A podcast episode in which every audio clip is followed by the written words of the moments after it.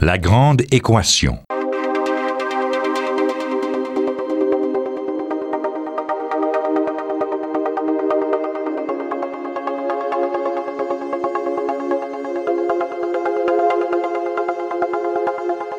Ici Normand Mousseau, bienvenue à La Grande Équation. Cette semaine, le Québec est-il trop petit pour les nanotechnologies?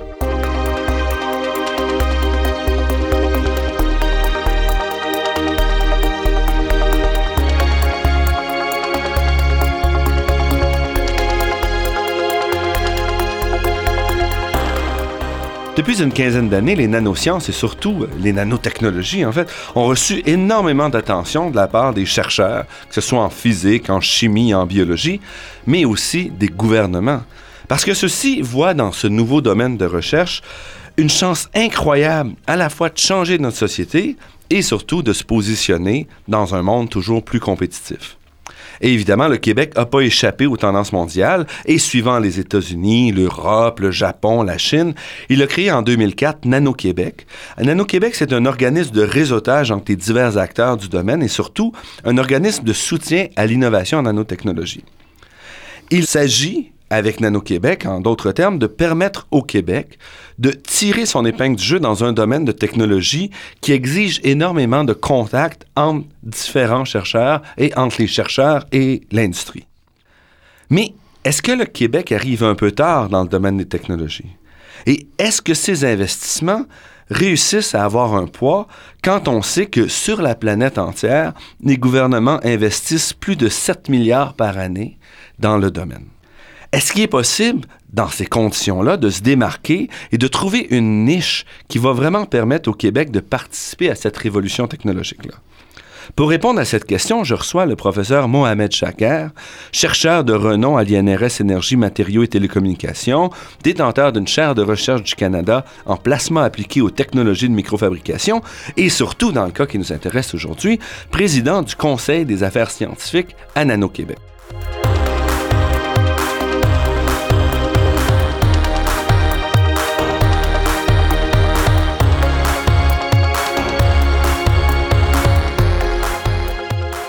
Mohamed Chaker, merci d'avoir accepté notre invitation.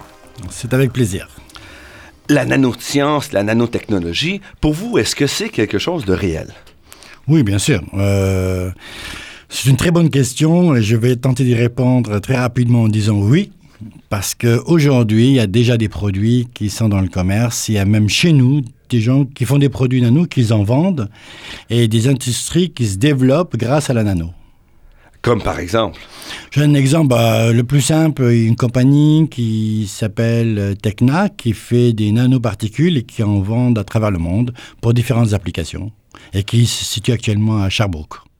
Dans ce cas-ci, vous mentionnez une industrie, vous avez dit qu'il y en a plusieurs au Québec. À ce moment-là, quel est le rôle de Nano-Québec dans... Bon, peut-être qu'est-ce que c'est Nano-Québec d'abord, alors, Nano-Québec, son histoire a commencé il y a un peu plus que dix ans, c'est en 2001. Et au départ, en fait, on était on avait, on n'était pas organisé, on n'était pas structuré. Et au départ, c'était un réseau universitaire. Et on, il fallait établir une communauté scientifique. Et on est parti, euh, peut-être une vingtaine, une trentaine, comme dirait. On, nous, nous partîmes 20, nous, nous sommes maintenant 265. et 265 euh, professeurs dans le milieu académique. Et 30 euh, chaires de recherche, 400 millions de dollars d'équipement. Donc en 10 ans, on a créé, j'allais dire, la communauté scientifique et aussi les infrastructures qui vont avec. Des infrastructures, pourquoi? Parce que ça, ça prend des grosses machines pour faire des petites affaires? Tout à fait. Ah, tu l'as très bien dit, euh, Normand. Euh, je me permets de te tutoyer. On se connaît depuis longtemps. Euh, donc, les, les nanotechnologies en particulier ont besoin de grosses infrastructures. Et on a réussi en se concertant de développer une infrastructure qui est vraiment, je dirais, euh, comparable à ce qui se fait dans les pays industrialisés, dans les, pays vraiment qui ont investi. Nous, on a trouvé des créneaux comme la micro-nano-fabrication, c'est-à-dire la possibilité d'aller faire des nanostructures, quelque chose qui est très très petit et plus on essaie de faire quelque chose de très très petit, plus l'appareil doit être grand et sophistiqué. C'est pour ça qu'il fallait coordonner d'une certaine façon les travaux les intérêts de plusieurs chercheurs pour arriver à aller chercher les fonds et justifier le, financement de ces machines-là très cher. Exact. Euh, donc, il y a eu une constatation. Puis au plus, ce qui s'est passé, je dois dire, euh, qui est très particulier à ce secteur-là. Je ne crois pas qu'il y ait un autre exemple, ni au Québec, ni au Canada, où euh, ceci s'est passé. C'est-à-dire dès le départ, les universités québécoises se sont parlées entre elles, et en particulier les recteurs de ces universités, pour s'engager à investir en nanotechnologie. Il y a eu même des signatures. Ils, ont signé disant que je, vais engager tant de monde en, en anneaux et tant de chaires de recherche et je vais investir tant en infrastructure. Et cette concertation a permis de développer à- au Québec quelque chose qui est absolument remarquable aujourd'hui. Et ça, c'était au début des années 2000. C'est ça. C'était la formation de Nano-Québec, qui était peut-être un Nano-Québec à ce moment-là, informel d'une certaine façon. Tout- Puis, un peu plus tard, on le formalise avec un financement, puis avec un rôle qui change un peu aussi. Oui. C'est-à-dire qu'au départ, c'était euh, principalement de la constatation et d'essayer de soutenir quelques projets de recherche pour, euh, disons, aider les jeunes chercheurs qui étaient embauchés à l'époque en nanotechnologie et de commencer aussi à se concerter pour essayer d'attirer des infrastructures. Et petit à petit, l'ambition est devenue plus grande, c'est-à-dire de commencer à s'organiser pour mieux soutenir euh, les premières industries qui commençaient à travailler en nanotechnologie de pouvoir également d'avoir des projets plus d'envergure, des, projets qui impliquent des industriels et ainsi, petit à petit, nous avons commencé à, être un réseau beaucoup plus organisé et aussi en- autant en termes de, de la gouvernance, je dirais, qu'en termes aussi de la concertation. Et aujourd'hui, qu'est-ce que c'est Nano-Québec? Aujourd'hui, je veux me permettre de rappeler des chiffres. Donc, euh, c'est 265 professeurs au Québec, 30 chaires de recherche donc en nanotechnologie, 400 millions de dollars d'équipement organisés sous forme de ce qu'on appelle un IQN, c'est-à-dire l'infrastructure québécoise en nanotechnologie. Euh, c'est 250 personnes qualifiées pour les opérations de ces, infra- de ces infrastructures. C'est aussi 80 industries qui collaborent à différents niveaux. Il y en a des où c'est vraiment une collaboration très étroite, il y en a où c'est plus une collaboration, euh, euh, j'allais dire, ponctuelle, mais c'est 80 industries qui utilisent pour leurs euh, propres besoins ces infrastructures. Et dans ce cadre-là, comment est-ce que vous voyez que le Québec peut se positionner? Comment est-ce que le Québec se positionne avec ce noyau-là, qui est bon, un gros noyau, disons?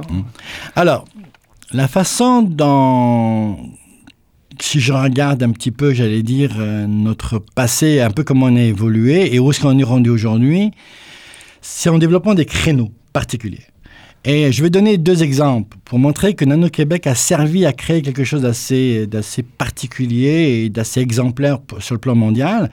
Le premier exemple est lié à ce qui se développe actuellement autour de Bromont, entre euh, DALSA et IBM et l'Université de Sherbrooke et d'autres universités québécoises.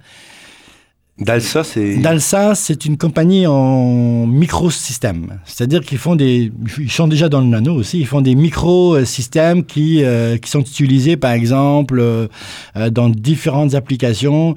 Vous prenez la UI, là, vous savez, pour se positionner. oui, oui. Donc, Eh dans ben, les jeux vidéo. Dans les jeux vidéo, dans énormément d'applications. D'accord. Et IBM, qui est connu, donc, qui fait de l'encapsulage pour les dispositifs, euh, pour les ordinateurs. Mhm. Il y a eu donc un centre qui s'est développé entre ces compagnies-là et, la con- et- et, euh, et les universités pour développer une infrastructure qui va être euh, absolument importante pour le développement des micro-nano-systèmes, qui est plus presque au niveau industriel et qui dépasse les 200 millions de dollars d'investissement. Donc voilà quelque chose Et de cet réel. investissement-là va aller en recherche ou va aller en développement? Et Voilà, ça va être un centre de fabrication ouvert au milieu universitaire, mais surtout au niveau industriel, pour que le prototypage qui se faisait dans les universités puisse après devenir des produits réels. Donc, euh, les équipements sont plus pensés industriels. Donc, euh, c'est ce qu'on appelle le CDMI. Et le deuxième exemple que je veux donner aussi, qui est parti d'un petit projet que Nano Québec a démarré il y a presque dix ans, en foresterie, qui est l'utilisation du bois pour faire de la nanocellulose, qui c'est une forme de nanomatériau qui a beaucoup d'applications dans différents secteurs. Et aujourd'hui, au Québec, on va avoir, enfin on a déjà, ça a été inauguré il y a quelques semaines, l'industrie qui va fabriquer ces nanocelluloses, quelques tonnes par jour. Et euh, on est assez unique à ce niveau-là, au niveau mondial.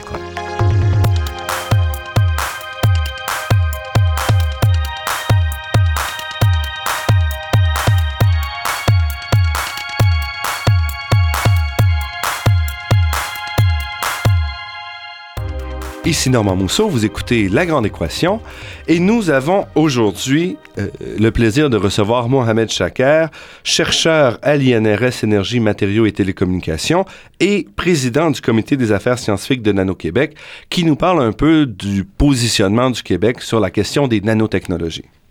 On parlait de microcellulose ou de nanocellulose qui est tirée de la masse du bois, donc c'est une façon de transformer une petite partie, si on veut, de nos ressources euh, en forêt pour leur donner une valeur ajoutée. Pouvez-vous m'en dire un, peu plus euh? Finalement, la nature a toujours été le meilleur chercheur que je connais. Hein. elle a tout fait bien avant nous. Et la nature, dans ses arbres, elle a créé des, la possibilité d'aller chercher des nanomatériaux qu'on appelle nanocellulose, qui sont donc très petits, qui sont de quelques ordres de nanomètres.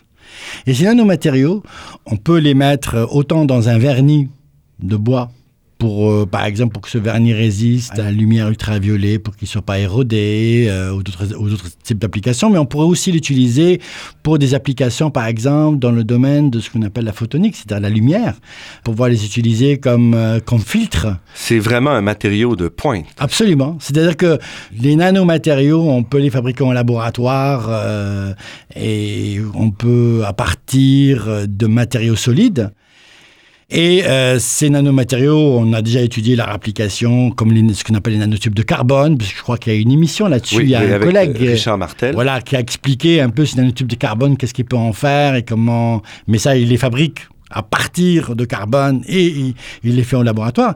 Là, finalement, on ne les fabrique pas. On va les chercher dans la nature, dans l'arbre, dans le bois, et on va pouvoir les retirer. Et finalement, ils peuvent avoir des propriétés aussi bonnes et aussi importantes avec autant d'applications que ces nanotubes qu'on fabrique dans le laboratoire. Et il faut beaucoup de bois pour aller chercher une tonne de, de microcellulose? Je n'ai pas les chiffres. Je ne raconterai pas d'histoire là-dedans, mais euh, je sais que euh, à l'heure actuelle, euh, par exemple, l'usine qui s'appelle Celluforce, qui a été ouverte euh, au Québec, utilise les infrastructures des papeteries, des papetières, pardon, et que euh, c'est un peu le, le résidu euh, de ce qui sort de ces papetières qui est utilisé pour la fabrication de nanocellulose. Et ici, on parle d'une invention québécoise. Absolument. Et un, dire, et un leadership québécois à ce niveau-là aujourd'hui. Et que c'est-à-dire qu'on est capable aujourd'hui de dire qu'on sera le grand producteur nanocellulose dans le monde. La compétition, quand il s'agit de développement euh, industriel, de nouvelles technologies, est très forte à travers le monde. Je disais en, en introduction que les pays investissent au total plus de 7 milliards de dollars par année dans le secteur nanotechnologique et ça inclut pas ici les investissements des industries qui peut être plusieurs fois ce montant-là. Comment est-ce que le Québec, avec des investissements qui se chiffrent plutôt en millions ou en dizaines de millions, peut vraiment compétitionner avec le reste du monde? Je crois que c'est vrai pour tous les domaines et tous les secteurs euh, à ce niveau-là. Il faut développer des créneaux d'excellence. C'est-à-dire qu'on ne peut pas évidemment se battre dans tous les domaines, dans tous les secteurs. En développant des créneaux d'excellence, en ciblant nos actions, c'est là qu'on peut euh, être les meilleurs. Donc pour vous, nanotechnologie, c'est trop vaste. Absolument. Ouais. Il faut même, à travers ce domaine-là, qui est quand même une petite partie de la science, aller chercher des, Tout à fait. des directions encore plus étroites, encore plus spécialisées. Exact, exact.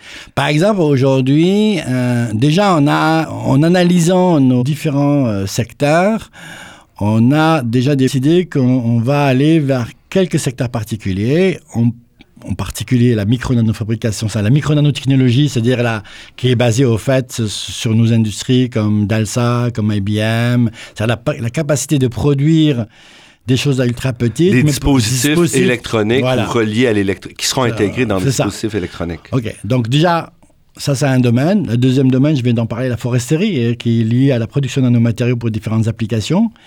Le troisième, un, un domaine un peu émergent qui est en santé, mais là aussi en santé, on a, on a décidé de spécifier encore plus le domaine dans le cas du diagnostic et un peu de thérapeutique, donc en basant un petit peu sur les forces qu'on a en biotechnologie. Et dans quelques secteurs de ce qu'on appelle les matériaux industriels, qui peuvent toucher autant euh, le fait de mettre des nanomatériaux dans des pneus pour les renforcer ou dans d'autres euh, matériaux traditionnels pour leur donner une valeur ajoutée.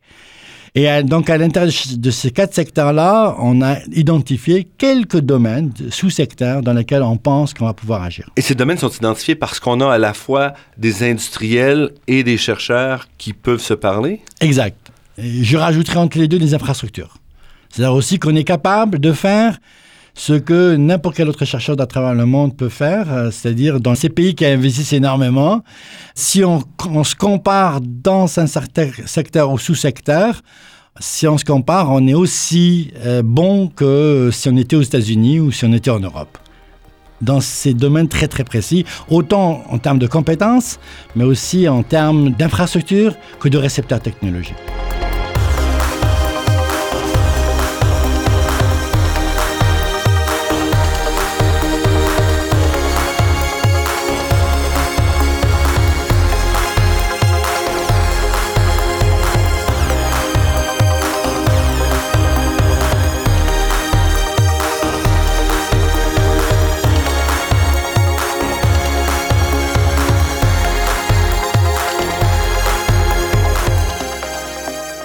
Ici Normand Mousseau. Vous êtes à La Grande Équation et nous sommes en compagnie du professeur Mohamed Chaker, qui est président du Comité des affaires scientifiques à Nano-Québec. On a parlé du développement de Nano-Québec, de son rôle dans l'identification de certains grands secteurs où le Québec devrait pouvoir euh, tirer son épingle du jeu. Quel est aussi le rôle de Nano-Québec pour s'assurer que la nanotechnologie pose pas de problème? Parce qu'il y a quand même des gens, il y a beaucoup de gens qui ont des craintes par rapport à la nanotechnologie, par rapport à l'introduction de ces produits-là dans les produits de consommation. Est-ce que c'est quelque chose qui préoccupe Nano-Québec? Oui, euh, je dirais que oui, au point que je crois pas qu'il passe un seul conseil d'administration sans qu'on en parle. Je vous explique le pourquoi. C'est que à travers le monde, ces nanomatériaux qui arrivent, euh, qui on commence à les utiliser, préoccupent la population à juste titre. Et je crois que nous, scientifiques, nous avons la responsabilité de se poser ces questions-là. Et à Nano-Québec, on travaille déjà avec la CSST, la, euh, la Société de Commission- sécurité. Commission de santé et sécurité. Commission- exactement. On travaille déjà avec eux, euh, ils font des études, et c'est sûr que il est difficile de penser qu'à notre niveau au Québec, on est capable de faire des études épidémiologiques sur tous les matériaux qui sortent, etc. Mais on est préoccupé, on regarde ce qui se fait aussi à travers le monde à ce niveau-là.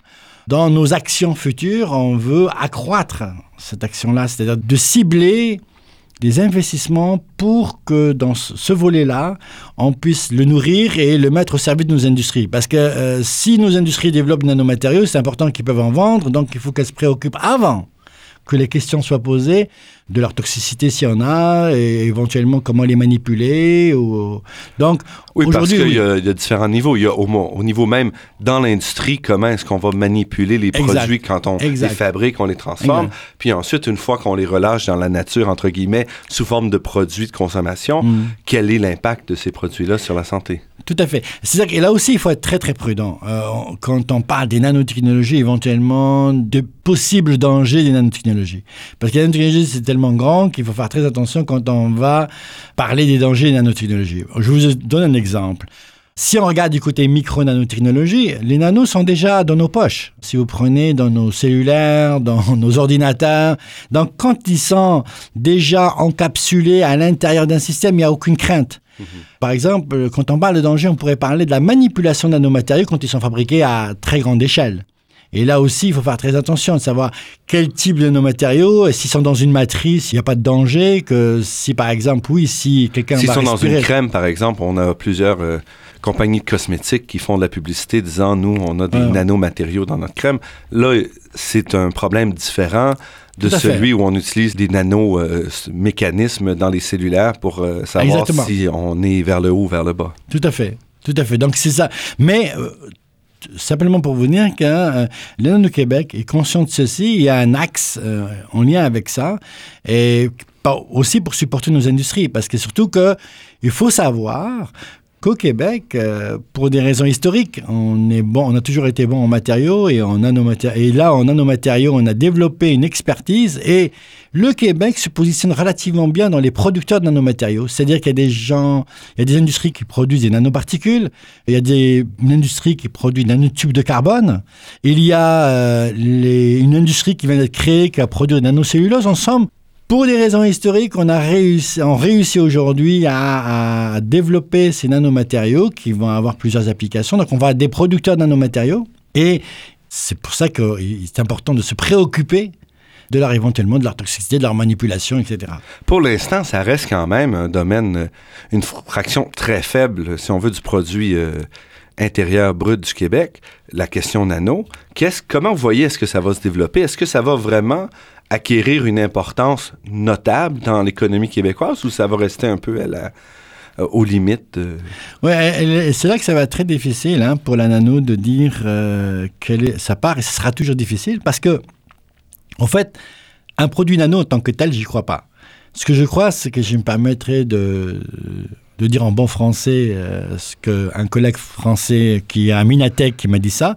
Et comme vous savez, en France, on parle très très bien le français quand on parle technique. Il parle de nano inside.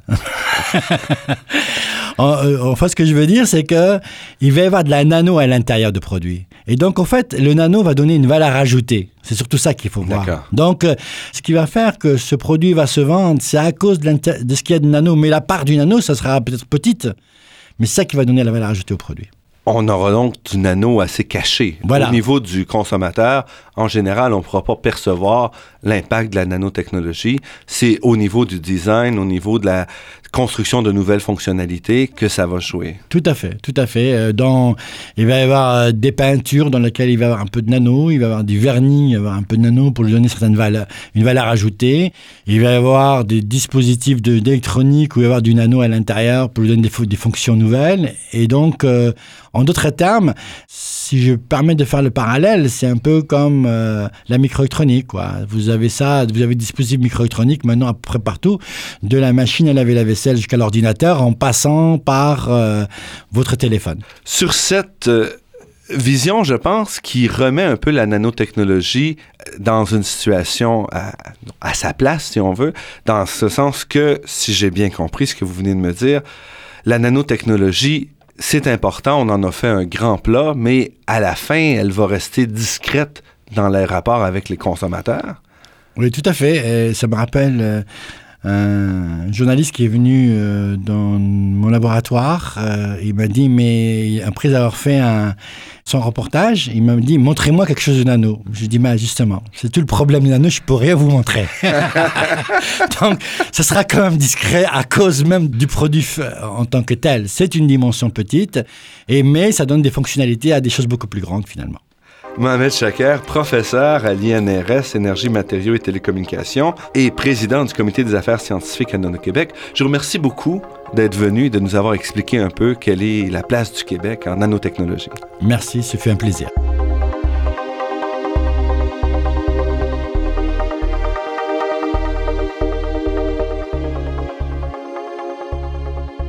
Cette émission s'inscrit dans une série sur les nanosciences, les nanotechnologies, leur importance et leur impact possible dans le domaine de la haute technologie, mais aussi des produits de tous les jours et de la médecine.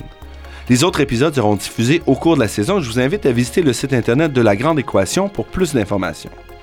Je remercie Daniel Fortin à la technique, Marc-André Miron site internet et Ginette Beaulieu, productrice déléguée. Je remercie également Athéna Énergie, fournisseur de gaz naturel et commanditaire officiel de la Grande Équation, pour son soutien à la promotion des sciences auprès du grand public. Je remercie aussi le Fonds de recherche du Québec, Nature et Technologie, pour sa contribution à la production de cette émission, ainsi que la Fondation des chaires de recherche du Canada et l'Université de Montréal. Vous pourrez réentendre cette émission en vous rendant sur le site Internet de la Grande Équation. L'émission est également disponible sur la page Université de Montréal de iTunes U. Ici Normand Mousseau qui vous dit à la semaine prochaine. D'ici là, restez à l'écoute de Radio Ville-Marie pour découvrir votre monde sous toutes ses facettes.